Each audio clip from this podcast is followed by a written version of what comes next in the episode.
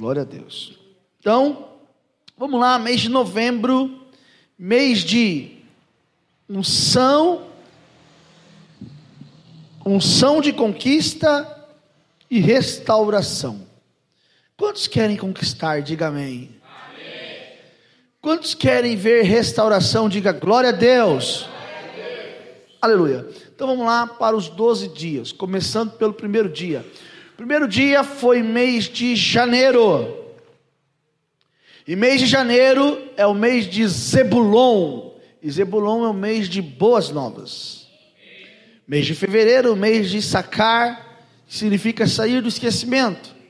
Mês de março, Azer, mês de mesa farta, abundância.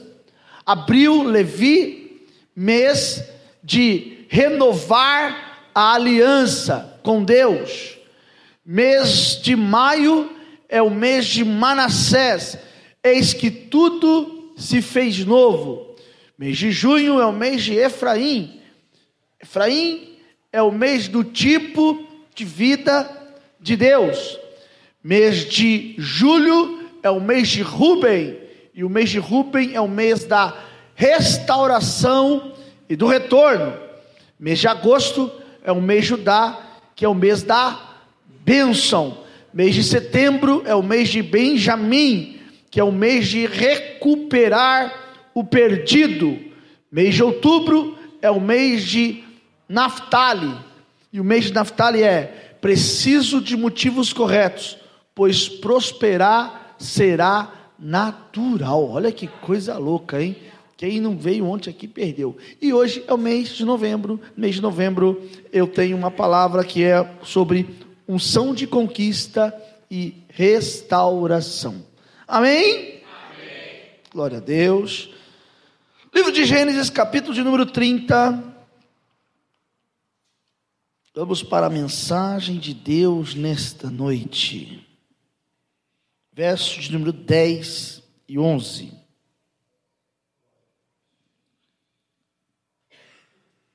Feche seus olhos por um instante. Senhor, eu trago todas as mentes cativas para esta mensagem agora. Tudo que lá fora nos preocupa, a partir de agora é da porta para fora. Aqui dentro, eu peço uma unção específica para que a mensagem liberada seja receptiva e o nome do Senhor seja glorificado e essa semente venha dar frutos ao Pai em nome de Jesus. Amém. Amém. Irmãos, eu quero só falar uma coisa para vocês. Eu não sei o que vai ser amanhã, mas não perca amanhã. Amém? Não perca o de amanhã, que é o encerramento da campanha dos 12 dias. Mês de novembro, é exatamente o mês que nós é, vamos ministrar agora. É o mês que comemoramos o aniversário da igreja é um mês que eu creio que grandes coisas vão acontecer. Capítulo 30 de Gênesis, verso 10 e 11. Exilpa, serva de Lia, deu um filho a Jacó. Então disse Lia, afortunada, e chamou-lhe Gad. Amém? Afortunada, e chamou-lhe Gad. É, vamos lá para a bênção de Jacó? sobre os seus filhos, no capítulo 49. Vamos ver qual foi a bênção. O que, que ele falou de Gade? Gade. Já vamos já entrar.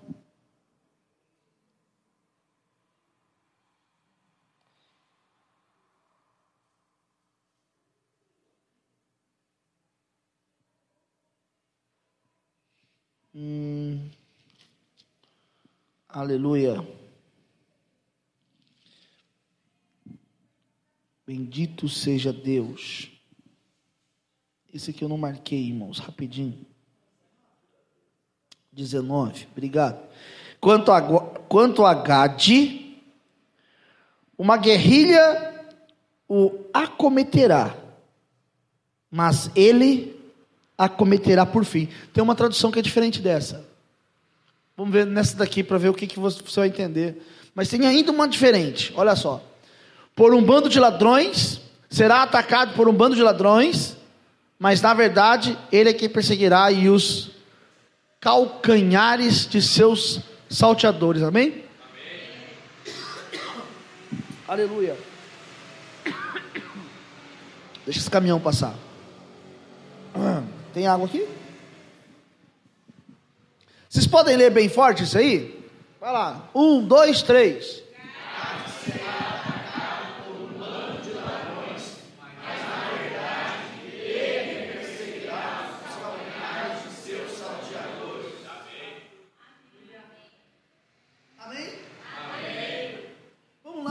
Mensagem de hoje. Gad significa o quê? Gad, na verdade, é um nome. Esse nome foi dado, na verdade, por uma homenagem. Homenagem a uma deusa chamada deusa da fortuna. Essa mesma deusa relata, fala sobre ela em Isaías 65, verso 11. Se colocar rapidinho aí, eu consigo ler. E quando Isaías 65, verso 11. Então, quando é, o nome de Gad é colocado por Silpa. Silpa era uma serva, uma serva que tinha costumes que não eram os mesmos costumes do, do povo de Deus. Olha só, verso 11: Todavia, quanto a vós que abandonais o Senhor, que vos esqueceis do meu santo monte, que preparo uma mesa em oferenda à deusa Gad. Então, essa, essa, esse nome dado a Gad exatamente o nome dado mediante a essa deusa, deusa da fortuna. Mas se você buscar um pouquinho mais e, é, é, o significado do nome, o significado do nome de Gad também significa soldado e guerreiro. E se você pegar a história de Gad, já começa mal. Primeiro que ele recebe uma palavra de que o seu nome é em homenagem a uma deusa, uma deusa é, é, pagã. E depois, no capítulo 49, quando ele vai receber a bênção do Senhor, ele recebe uma maldição: você será atacado. Ah, pastor, mas depois conserta. Mas a primeira palavra liberada significa: você será atacado. Gade, quando nasce, ele já nasce com uma maldição, ele já nasce com um bloqueio, ele já nasce aparentemente marcado para não dar certo. E esta maldição, ela ainda tem um peso por causa de uma palavra. E quem libera esta palavra é o próprio Jacó. Quem libera essa palavra é o seu próprio Pai. E muitas vezes na nossa vida nós não entendemos o que acontece no percurso da nossa vida, porque existe uma maldição. Uma maldição que pode ter sido gerada desde o início, desde o começo, desde o princípio. Gade nasce com uma maldição e mais uma palavra liberada pelo seu próprio pai. Quantos aqui talvez já ouviram? Não vai dar certo de seu pai. Esse aí, ah, é a ovelha negra da família. Esse aí não vai dar certo. E cria-se um bloqueio. O bloqueio ele ele ele consegue fazer algo na nossa vida que ele faz com que as coisas que são lúcidas da nossa vida entre em parafusos. O que, que o bloqueio faz? Eu anotei uma coisa aqui para vocês. O bloqueio, se você pega é, é, é, um barro e, e joga numa, num espelho, ele deixa aquilo tudo sujo. Isso é o bloqueio faz.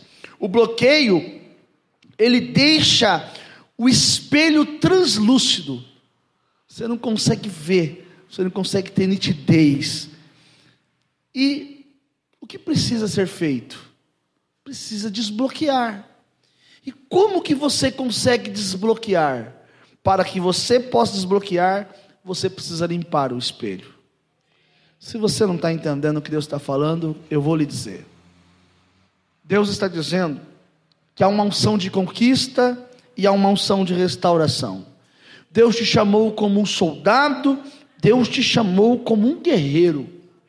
Mas para que a palavra de Deus se cumpra na sua vida, a maldição tem que ser cancelada. Olha só, sua vida sentimental talvez tenha um bloqueio. Sua vida profissional talvez tenha um bloqueio. Sua vida da saúde tem um bloqueio. E você não sabe como lidar com isso. Você não sabe. Hoje eu estava eu tava, eu tava no trabalho e teve uma hora do serviço que eu estava lá que eu comecei a ter. Fazia uns dias que eu não sentia isso, um disparar no coração. Como se fosse uma crise, sabe? Respirei, falei, calma, alma. vamos, vamos entender que está tudo bem e que Deus está no controle de todas as coisas. Mas isso é fruto de palavras, isso é fruto de maldições que são geradas na nossa vida e faz com que o espelho que seja onde a gente é, reflete a nossa imagem fique translúcido. Pastor, fulano não está conseguindo me enxergar como deveria enxergar. Há um bloqueio. Há uma situação, há uma maldição que precisa ser quebrada. Eu tenho uma palavra de Deus para a sua vida. Eu tenho uma palavra de Deus para a sua vida. Eu disse que há uma palavra liberada de Deus para você. Você crê? Então, Deuteronômio capítulo 33. Olha só. Deuteronômio capítulo 33. Bendito seja o Deus desta igreja. Capítulo 33, verso 20. Eu disse que Jacó liberou sobre Gade uma maldição Aí vem Moisés. A única pessoa que poderia quebrar aquela maldição é alguém que está sob, ou alguém que está acima. Olhe para mim. Para você quebrar uma maldição, tem que ser alguém que está acima. Alguém no mesmo nível não consegue quebrar uma maldição, e alguém embaixo também não consegue quebrar uma maldição. Sabe por que existem pessoas que andam em círculo? Porque anda com quem está no mesmo nível. Quando você passa a andar com alguém que está em outro nível, você começa a caminhar para frente. Amém, queridos? Agora, olha só para você ver no capítulo 33. Aí alguém de maior unção. Alguém que tinha também autoridade. Alguém que tinha poder. Moisés, no verso 20. Ele diz assim, ó. De Gade disse: Bendito seja aquele que amplia Gade o pai profetizou dizendo que o filho seria perseguido. Agora, olha o que Moisés está dizendo: Bendito, bem-aventurado aquele que coopera na ampliação dos domínios de Gade. O que, que Deus está dizendo? A liberação de Deus para a sua vida é: você que era dominado não será mais dominado. Agora, olha, porquanto, olha só que coisa linda aleluia, é, ele habitará como a leoa, despedaça o braço e a cabeça.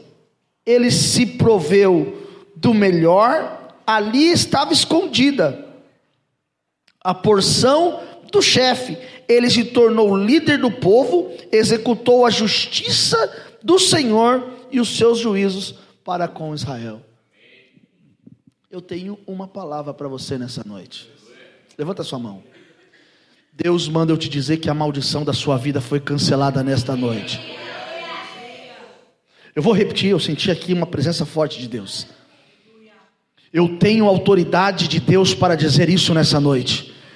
Eu sou profeta de Deus sobre a tua vida para lhe dizer: se na sua vida precisava de um Samuel, esse Samuel está aqui agora. E eu quero dizer para você nessa noite: a maldição que estava posta sobre os seus ombros, sobre a tua cabeça, está cancelada nesta noite.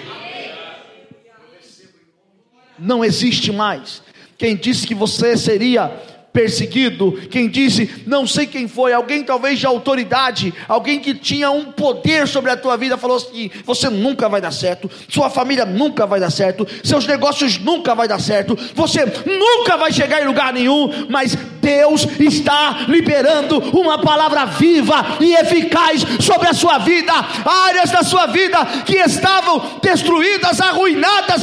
Deus começa a mudar a história e a restauração de Deus é sobre a tua vida nesta noite.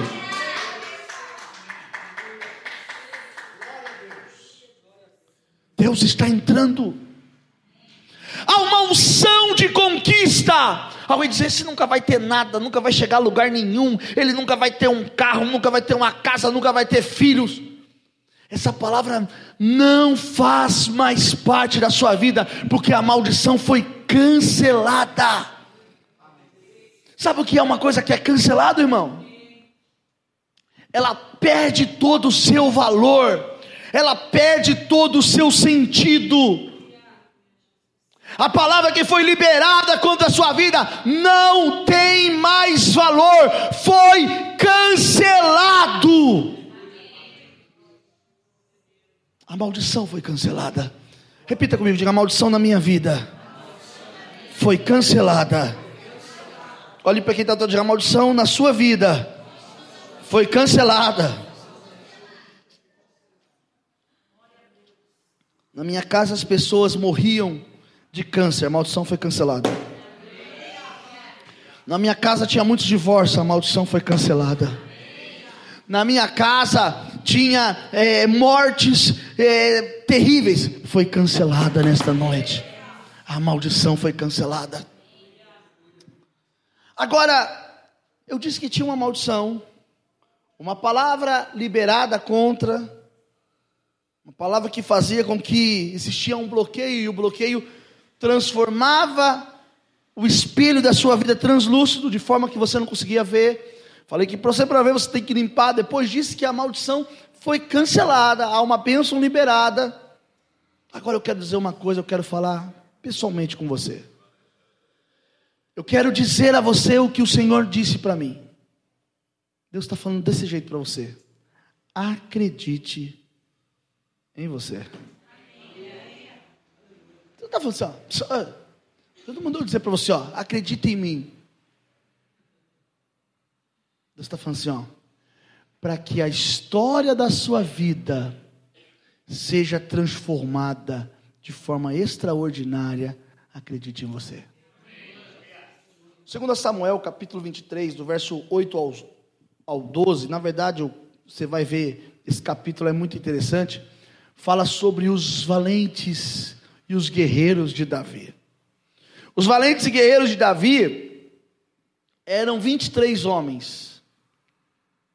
Davi destaca três, mas boa parte desses guerreiros vinha do povo de Gade. Gade era um povo, queridos, que não tinha medo de ir para a batalha.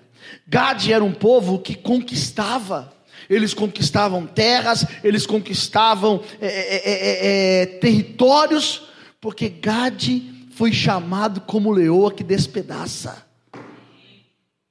Sabe o que, que Deus está dizendo para você? Você é um valente. Você só precisa acreditar. Ele não vinha de Gade, eu acho que ele era de Benjamim, um cara chamado Eleazar. Não sei se vocês já ouviram falar dele.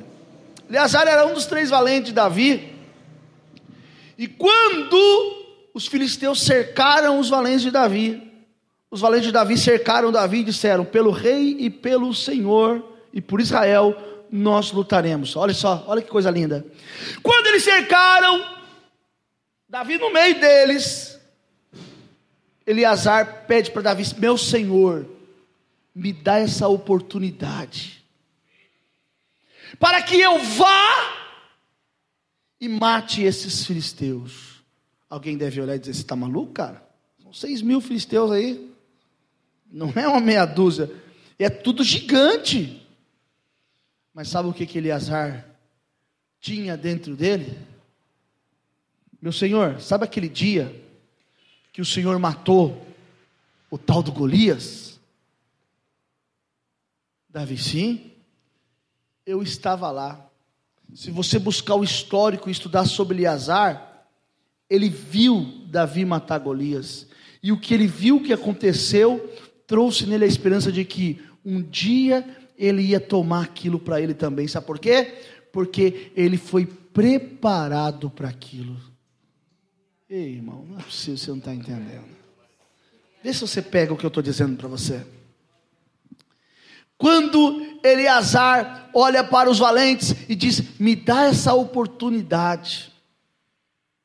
Por muito tempo Eleazar tinha sua espada e ele vivia afiando a sua espada, pastor.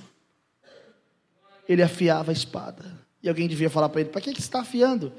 E ele falava: Na hora certa eu vou usar. Na hora certa vai chegar o dia que eu vou usar a espada. Olha, havia outros que andavam com Davi, mas quando viram os filisteus, correram. Ficaram os 23. E Eleazar era aquele que afiava a espada. E quando chegou o momento, Eleazar não pensou duas vezes, Eleazar, me dê essa oportunidade para que eu possa exaltar o Senhor dos exércitos. Eu imagino Davi dizendo: Vai, Eleazar. Eleazar pega a espada e sai com a espada. Quando o filisteu olha Eleazar com a espada e fala: Ha! Mandou isso para mim? Vem cá, dois soldados aí, vai vocês dois. Vocês dois é o suficiente para esse camarada aí. Eleazar vai lá e mata os dois. Daqui a pouco ele manda. Ah, matou dois, é, é, o baixinho é bom, hein? Vou mandar quatro, vai quatro, ele mata os quatro. Cara diferente. Mandou mais, e foi mandando, e foi mandando, até que Eleazar matou seis mil filisteus naquele dia. As batalhas da sua vida não são para te matar e para te destruir, mas as batalhas da sua vida é para te preparar para o futuro que Deus preparou para você. Deus preparou um futuro extraordinário. Muita gente pode não entender, mas você é um Eliasar que o Senhor chamou para grandes batalhas. Pastor, mas um gigante se levantou contra a minha vida. Deixa eu te falar uma coisa. Você foi chamado para vencer gigantes. Quando for anão, não é com você, é para qualquer um. Mas gigante é com você mesmo. Deus te chamou, mas para que isso aconteça, você tem que acreditar em você. Você tem que acreditar, sabe por quê? Porque, olha, olha, anota isso, anota isso na sua mente, se não no papel. Minha fase não determina quem sou e quem eu serei. Vou repetir. Minha fase não determina quem eu sou ou serei.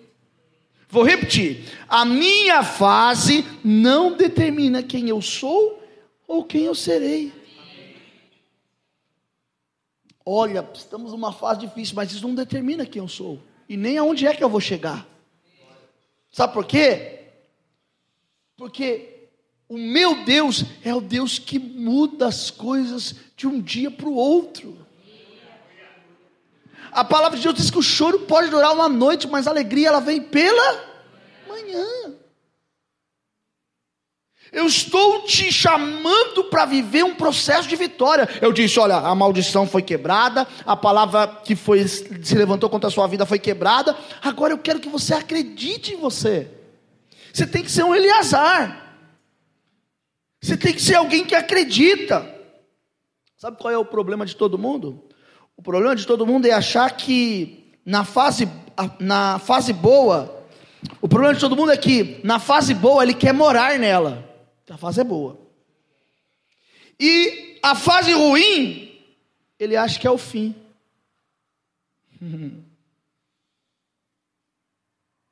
Eu vou dizer uma coisa para você para concluir o que eu acabei de falar. Que a fase, ela não é nem moradia e nem fim. É. A fase, ela não é moradia e nem fim. Quem vai determinar onde você vai chegar é você. Quem vai mudar isso na sua vida é você. Lembra daquela canção que nós já cantamos muitas vezes? Uma só palavra que Deus manda. Em meio às lutas eu vou triunfar, pois eu sei que é só. Se o inimigo quiser me combater, que me faça temer. Não importa o que enfrentarei, na unção do imbatível. Uma só palavra que Deus manda, Ele já mandou. Ele falou para você: vai. Não, mas não é possível. Ô pastor, eu fui lá olhar, aí eu olhei assim, e até voltou uma zombaria, dizendo assim: Ih, que nuvem nada, tá, tá um sol estralando. Deus não falou que ia chover, pastor? Falou. Eu vou lá ver de novo. Ele vai pela segunda vez, e nada. Quando ele vai pela terceira vez, ele vê o quê? Uma nuvem do tamanho de uma mãozinha de um homem. Ei, irmão, irmão, irmão. Talvez o que você está enxergando é uma nuvenzinha. E só porque é uma nuvenzinha, você acha que é coisa da sua cabeça. Mas Deus está mandando dizer: já está consumado, já está certo. Nada e nem ninguém vai poder mudar o que Deus tem na sua vida. Nada. Toma posse, acredita em você. Acredita no que Deus tem. Mas a minha fase, fase não determina quem você é e não determina onde você vai chegar. Mas olha, eu pesquei a noite inteira e não peguei nada. Deus está falando, vamos voltar para a pescaria. A palavra já foi liberada. A palavra já foi liberada. Ô, oh, oh, meu querido, você tinha uma palavra contra você, mas veio alguém de maior autoridade e disse assim: Olha, você será bendito, vai crescer, será como leoa que destroça o seu adversário.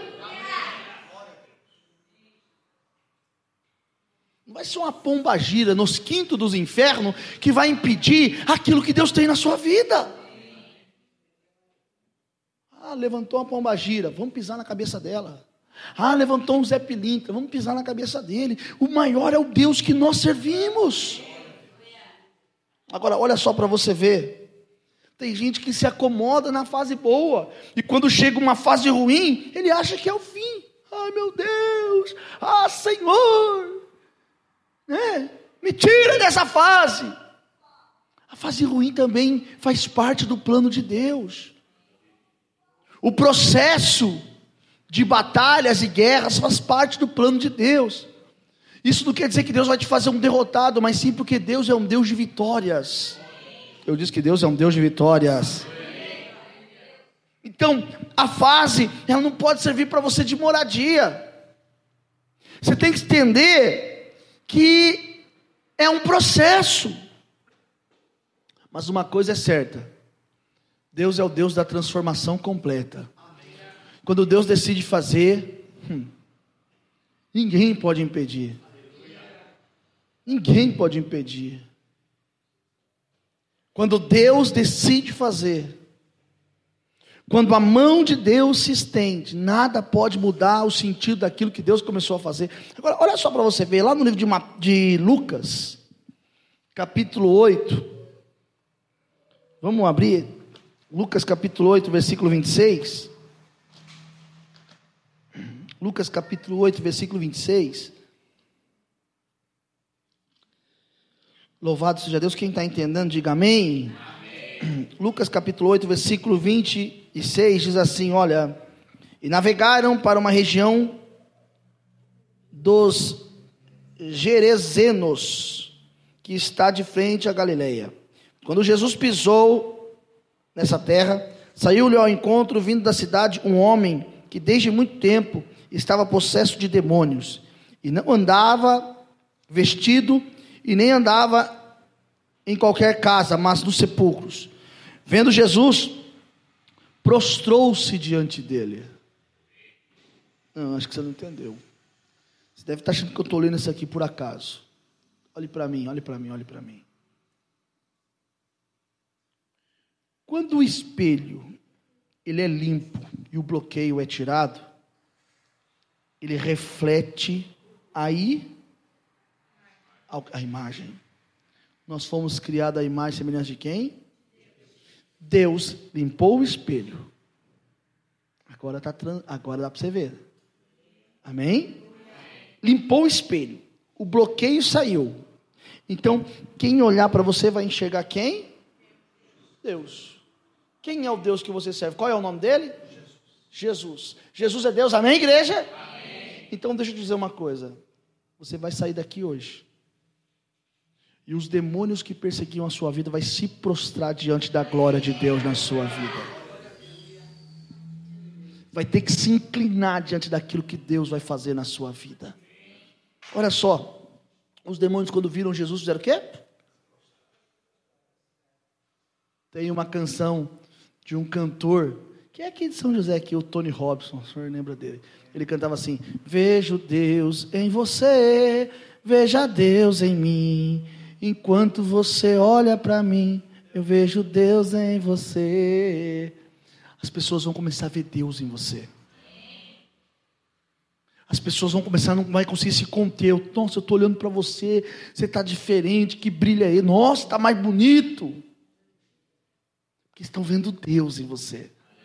Estão vendo o Espírito de Deus na sua vida. E os demônios, quando viram Jesus, se prostraram. Esse problema que hoje te assola, ele vai se prostrar diante das suas frentes. Esse problema que hoje te faz chorar, ele vai se prostrar nos seus pés, porque o Senhor está dizendo isso nessa noite. Então, a transformação ela vai ser completa. Aí a história diz que, nós não vamos ler tudo, você pode ler na sua casa, mas a história diz que esse demônio veio, depois pediu para ir para os porcos, Jesus libera, eles vão para os porcos, e depois o que acontece? As pessoas mandam Jesus embora, porque se assustam com aquilo que Jesus fez. Existem quatro coisas importantes nesse, nessa parte. A primeira, eu preciso querer. Não é fulano que tem que querer por mim. Quem tem que querer sou eu. Não é o seu marido ou a sua esposa que tem que querer por você. Quem tem que querer é você. Quem tem que querer? Então pega a chave da sua casa. Eu estou com a chave do carro, mas pega a chave da sua casa. Diga, olha aqui, Satanás. Quem manda na minha casa sou eu. Pastor, o que, que isso quer dizer? Isso quer dizer que aquele mal que se levantou contra a sua casa está quebrado agora em nome de Jesus. Agora, olha só para você ver. Ninguém pode me segurar. Ninguém pode impedir aquilo que Deus tem para mim. Ninguém pode atrapalhar, porque a transformação é completa. Quando você toma posse da palavra liberada de Deus na sua vida, nada pode impedir aquilo que Deus tem por fazer. Ninguém vai poder te segurar. Quando você decide que você vai crescer, quando você decide que você vai vencer, quando você decide que você vai chegar onde tem que chegar, nada e nem ninguém. Quando você está determinado, o que, que a palavra de Deus diz lá em Jó, capítulo 22, versículo 28, é isso? Determinando tu algum negócio, é te ah! E a luz brilhará no seu caminho. Ei. Diga, eu estou determinado. Agora, olha só. Agora, isso aqui é, é importante. Eu mandei você pegar a chave e vou dizer que você manda, sabe por quê? É necessário você por fim, por fim, em todos aqueles que você deu autoridade na sua vida. Irmão, tem muita gente que se mente na sua vida. Tem muita gente que quer dar palpite na sua vida. Eu acho que você não devia. Eu acho que você. Eu não quero ser grosso nem mal educado, não, para falar que quem paga as suas contas é você. Mas deixa eu te dizer uma coisa. Você precisa pôr fim nisso, gente. Você deu autoridade. Porque se você pôr fim nisso, se você cortar esse mal pela raiz, nunca mais as pessoas vão contender com você. Quem está entendendo, diga amém. amém. Então, por fim, eu quero dizer uma coisa para você, isso aqui é importantíssimo. Na transformação completa, na tomada de decisão da sua vida, vai haver muitos resultados. Na sua decisão vai ter resultado. Não fique em cima do muro, não, irmão. Não, eu tenho medo do que vão pensar. Eu tenho medo do que vão falar. Eu tenho medo do que vão dizer. Eu tenho medo. E Deus está dizendo para você assim: toma decisão, vai para cima, acredita que você é mais do que vencedor. Não temas, não tenha medo. Creia e você vai ver a glória de Deus na sua vida. Agora eu vou encerrar essa mensagem. Vou encerrar essa mensagem. Mas para mim, o segredo da mensagem está no final. Eu disse que quando você nasceu, nasceu com uma maldição. Uma palavra foi liberada sobre a tua vida. A maldição foi cancelada, cancelando o poder dessa palavra. Eu falei que você deve acreditar em você. Eu falei que a transformação será completa, porque novembro é o mês da unção, de conquista e restauração. Mês de Gade. E agora, eu quero dizer uma coisa para você. Repita comigo, diga: Eu sei quem eu sou. E para onde eu fui chamado. E não abro mão disso. Eu sei quem eu sou e para o que fui chamado, e eu não abro mão disso. Tem noção que quando você fala isso, o inferno estremece? Os demônios já estão ficando preocupados. Ixi, o entende. Você acha que ah, ah, hoje eu vendo as guerras que eu estou passando, eu venho aqui todos os dias prego. Irmão, não estou pregando para te agradar, não. De forma alguma. Eu estou pregando debaixo da direção do Espírito de Deus. Estou pregando para você acordar para a vida. Olha só, eu sei quem eu sou e para o que fui chamado, e não abro mão disso. Em 2 Reis, capítulo 8, conta uma história muito interessante. Uma mulher sunamita teve um filho que Eliseu passou na casa dela. Quando Eliseu passou por lá, ela viu Eliseu, falou para o marido dela assim: Ó, esse homem que está passando aí é um santo homem de Deus. Percebi que ele não tem para onde ficar, vamos preparar um lugar para ele, um, um quarto de profeta. Coloca uma cama, uma mesa, um candeeiro e uma cadeira. Uma cama, uma mesa, um candeeiro e uma cadeira.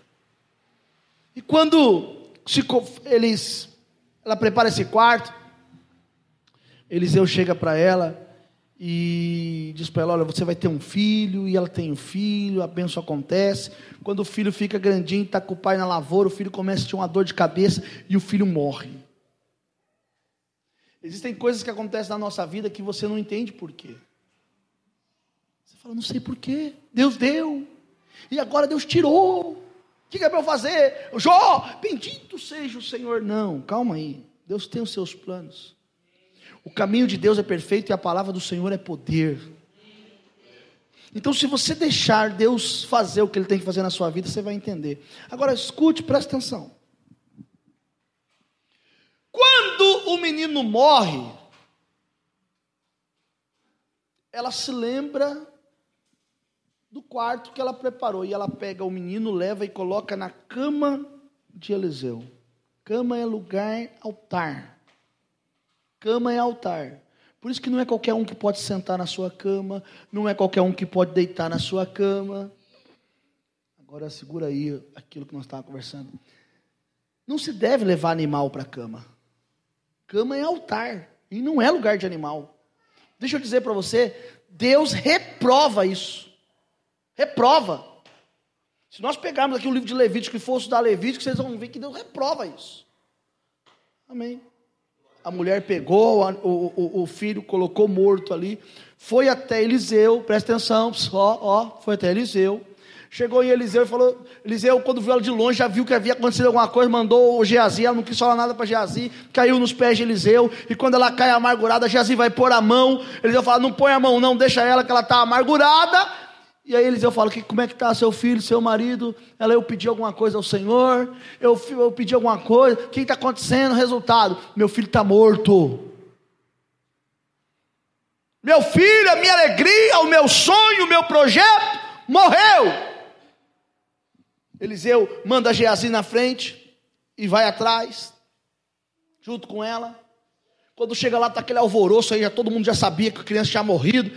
Imagina choro, pranto. Chamaram já tá as carpideiras, as carpideiras tá tudo chorando. Mas Deus havia um propósito naquela morte. Eu quero falar uma coisa para você.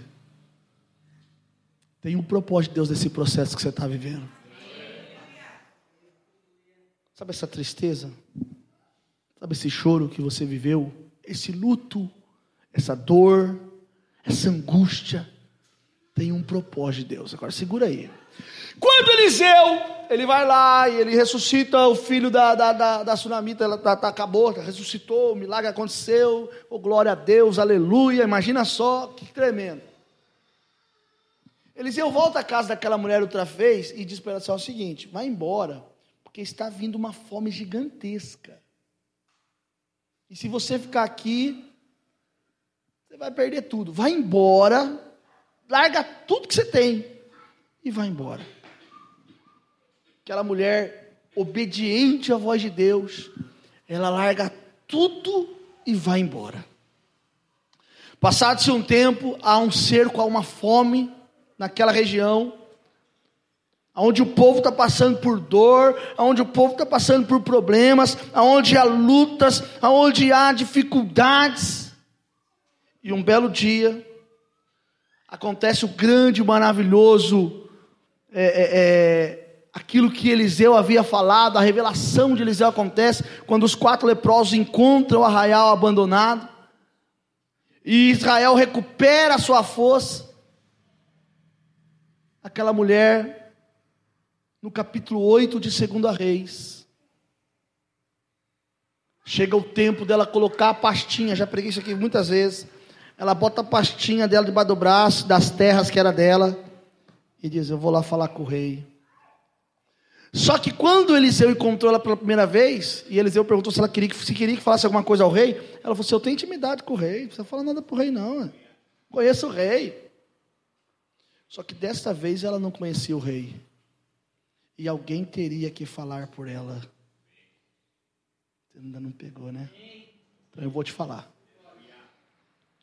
A única coisa que poderia falar com ela era o sinal do milagre da promessa de Deus. O rei chega a Geazi e fala: E aí, conta as histórias de Eliseu. Como é que era? Ele era tudo isso mesmo? Não, ele era. O homem era quente. Era quente. Conta um milagre aí, Geazi, deixa eu ver. Lembrei de um. Havia uma mulher que não podia ter filhos. Ela teve um filho e o filho dela morreu. O rei, com o olhão aberto, ouvindo aquela mulher falar, e, verdade, verdade. Para você ver que tudo que acontece na sua vida tem um propósito. Você acha que o negócio é. Ô irmão, eu caí, eu fali. Ah, tadinho de mim. Não, tinha um propósito. É o Deus da restauração, é o Deus que muda a história, é o Deus que traz sobre a sua vida uma unção de conquista. Você crê no que Deus fala? Deus acabou de mandar dizer uma coisa para você. Até outubro haverá estabilidade na sua vida. Não, meu Deus do céu, acho que você está com medo, né? Eu que tinha que estar tá com medo aqui, né? Que estou falando um negócio desse, depois você vai cobrar de mim. Deus está mandando eu dizer para você: até outubro vai ter estabilidade na sua vida.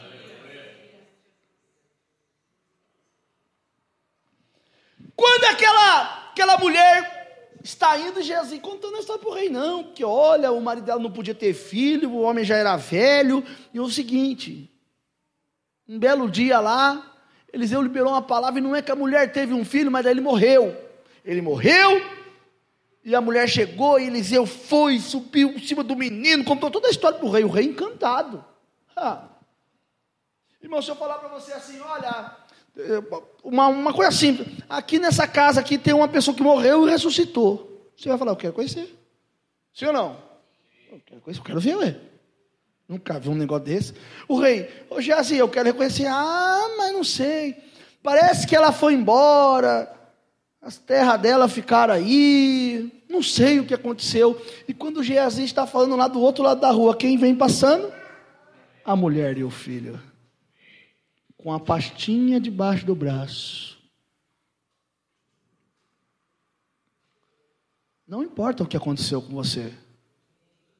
Não importa o que você viveu. E não importa a dor que você esteja sofrendo. O testemunho daquela mulher tem que fazer valer na sua vida. Ela estava dizendo: Eu perdi tudo, mas eu estou voltando, porque eu não abro mão do que é meu. Você experimentou dizer no reino espiritual: Eu não abro mão do que é meu. Hã? Eu não abro mão, é meu, é meu, Deus me deu, eu não abro mão do que é meu. Quando aquela mulher está passando, Jazi, rei, para de falar. O que foi, Jazi? Teve uma visão? Não. Quem? Olha do outro lado da rua. Rei olha fala, estou vendo nada, o que você está vendo? Um anjo? Não. Está vendo aquela mulher? Ah, sim, estou vendo aquela mulher. Está vendo aquele rapaz? Estou vendo. Aquela é a mulher e aquele é o filho da mulher. Ah, o rei não conhecia a mulher. Lembra que, que Eliseu falou para ela: quer quem fala? Não. Sabe por quê? Porque as pessoas não vão falar. O seu testemunho, a unção sobre a sua vida vai falar por você. Ah, não é possível, não. não é possível. Eu estou ficando doido ou você não está pegando? A unção, o poder, o milagre, o testemunho. Você vai falar, ó, eu vivi isso aqui, eu sobrevivi. Deus foi na minha vida e o milagre aconteceu. Olha só.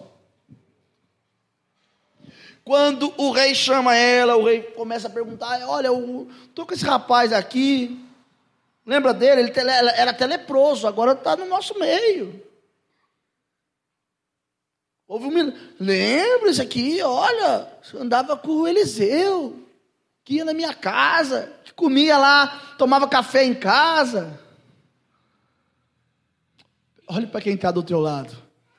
E diga para essa pessoa que está do seu lado, diga, diga, diga para assim, ó, tenha por privilégio em ter eu sentado do seu lado hoje. Porque amanhã você vai ouvir falar muito de mim. Vocês não creem nisso não, gente? Não crê não? É. Amanhã vão te ver. Vão falar, nossa, mas aquele aí. Nossa, mas ele. É aquela pessoa mesmo, não, é aquela pessoa mesmo. Olha só para você ver. Louvado seja o nome do Senhor Jesus. Quando o, o, rei começa a falar com a, com a mulher, a mulher começa a contar o testemunho. Não, porque eu fiz um quarto, ela conta toda a história. E ele fala, mas deixa eu te falar uma coisa. Vamos entrar para dentro. Vamos entrar para dentro. Deus hoje pegou você e falou: Vamos entrar para dentro, vamos resolver esse problema. O que está acontecendo? Hã? O que, que fizeram para você? Vem cá, vamos, vamos ver o que está acontecendo. Não, eu estou com os documentos aqui, ó. Esse documento aqui é os, ter, os meus terrenos, minhas terras, que eu lutei, conquistei com meu marido. E é o seguinte: está vendo meu filho aqui? A gente precisa. E a gente está aqui anos afastado da nossa terra, invadir a nossa terra. E a gente quer, quer de volta aquilo que é nosso. Aleluia. Aleluia. Louvado seja Deus. É o seguinte, é simples. A gente quer de volta aqui, ó. É meu por direito. É meu. É. O rei olha, pega na mão e fala: Não, não quero ler o seu papel, não. Deixa eu ver o seu filho. Você entendeu ou não? Não entendeu? Vou falar de novo. Ela está com o papel na mão, fala, está aqui o papel. Eu falo, não, não quero ver seu papel, não. Deixa eu ver o seu filho. Porque o que vai falar por você não é o papel. O que vai falar pra, por você é o testemunho. O que vai falar por você é os milagres. Faz um si menor aí. Acho que aqui. Olha só, lembra dessa aqui, ó. Os planos que foram embora sonho que se perdeu. O que era e agora é luto do que já morreu. Não podes pensar que este é o teu fim. Não é o que Deus planejou. Levante-se do chão, rega o clamor. Eu quero de volta o que é meu. Sara-me e põe teu azeite em minha dor. Restitui, leva-me as águas tranquilas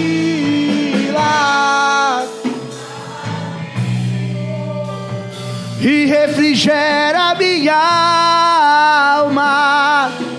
Este Geazi, manda chamar o, o chefe da guarda. Vem cá, o que foi? Acompanhe essa mulher até as terras dela. eu estou restituindo ela aquilo que é dela. Hoje você vai sair daqui acompanhado por um anjo de Deus. E a palavra liberada sobre a tua vida é: Deus está te restituindo aquilo que te foi roubado. Agora escute. Tempo que roubado foi a tudo aquilo que o Senhor tem preparado ao que clamar. Creia, porque o poder de um clamor pode. Agora, olha, o tempo que roubado foi é o seguinte: diga para eles que eles vão pagar por tudo que eles plantaram na terra dela.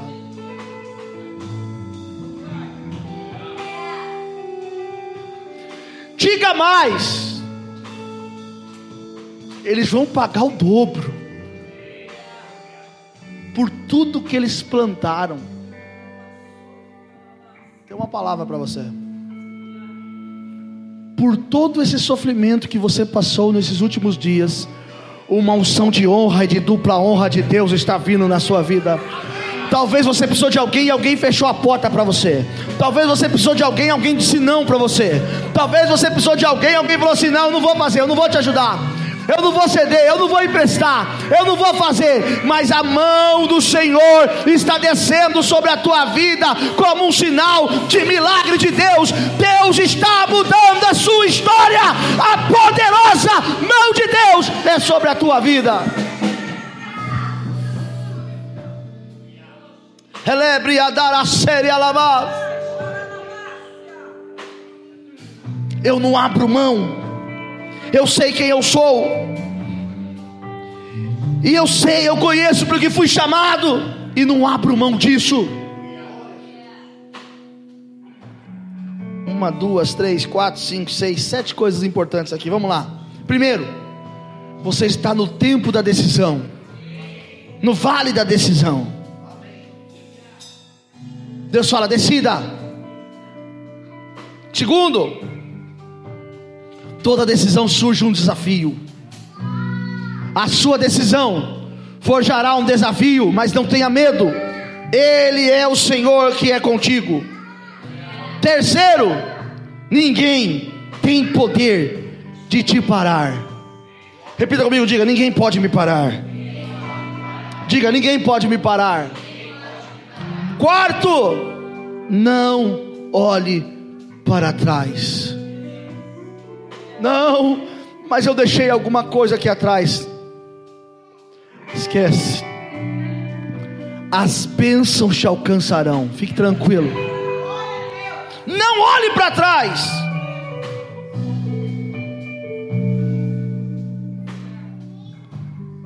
E para nunca olhar para trás, para você nunca olhar para trás, que é o o quinto é isso. Não olhe nem para o lado. Sabe por quê? Sexto. Porque quem virou 90 graus, facilmente pode virar 180 graus. Ah, não é possível, irmão. Ô Muniz. Olhe para mim. Eu tenho uma palavra de Deus para você. Assim diz o Senhor para você: olhe para frente e conquiste aquilo que eu te dei, porque é seu, diz o Senhor dos Exércitos. Deus te deu e o diabo não pode tomar. Diga: Deus me deu e o diabo não pode tomar. Diga: Deus me deu e o diabo não pode me tomar. Agora vem cá, vem cá, vem comigo assim, ó. ó. Oh,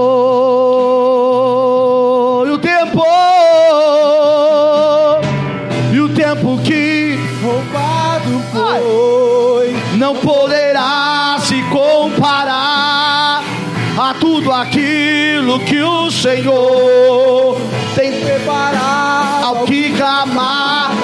Creia, porque o poder de um clamor pode ressuscitar.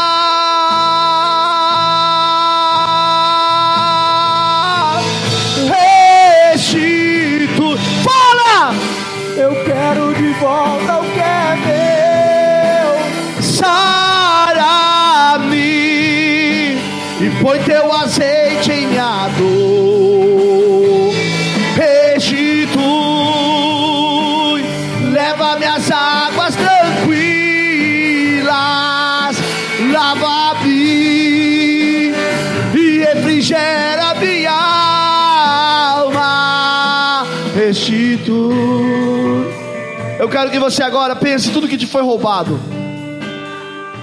O que roubaram de você? Os planos que foram embora. O que, que roubaram? Os sonhos que se O que, que roubaram de você? O que era fé O que que o diabo tentou roubar de você? É fruto do que Eu dou uma ordem agora no reino espiritual. Não podes pensar que Satanás! é Solta o que é dele e o que é dela. Solta o que é dele e o que é dela. Satanás! Solte o que é dele e o que é dela. Solte, solte, solte.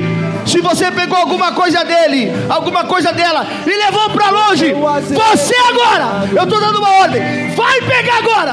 Restitui. Olha o que eu estou orando aqui, igreja, é sério. Minhas águas tranquilas. E agora? Eu estou dando uma ordem, Satanás. Você roubou algo dessa pessoa. Você tirou. É.